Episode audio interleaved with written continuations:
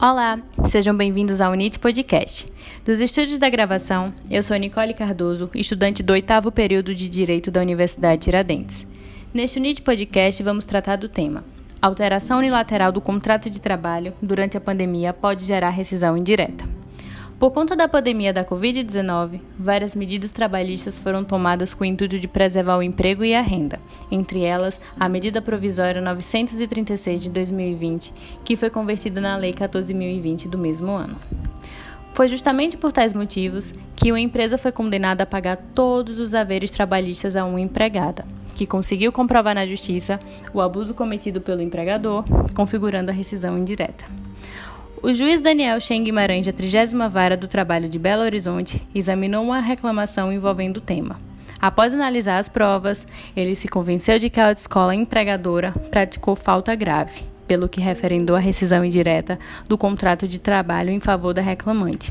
Houve, de fato, a ardilosa tentativa empresarial de alterar ilicitamente cláusulas do contrato de trabalho, firmado entre as partes, notadamente no que concerne a majoração das horas de labor e a alteração do próprio horário de trabalho, sem a quiescência autoral e sem o acréscimo do montante salarial correspondente, registrou na decisão o juiz.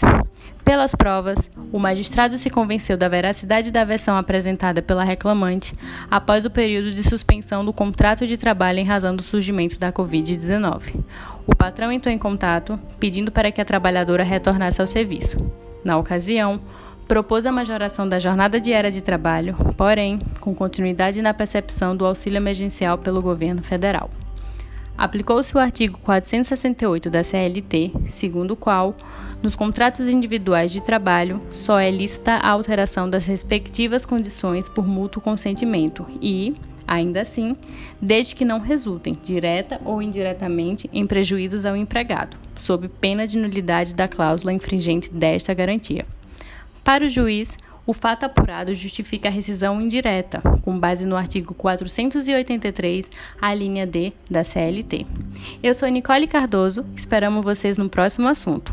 Obrigada a você, ouvinte, por nos acompanhar até aqui. Com produção e auxílio de roteiro da internet e do Google, sem ele certamente o NIT Podcast não seria feito. E colaboração técnica de todos do YouTube. Siga-nos no Spotify, iTunes, G1, Globoplay, Amazon, Classroom Sounit, Instagram, underline Nicole Cardoso, underline, para ouvir esse e outros Unite podcasts.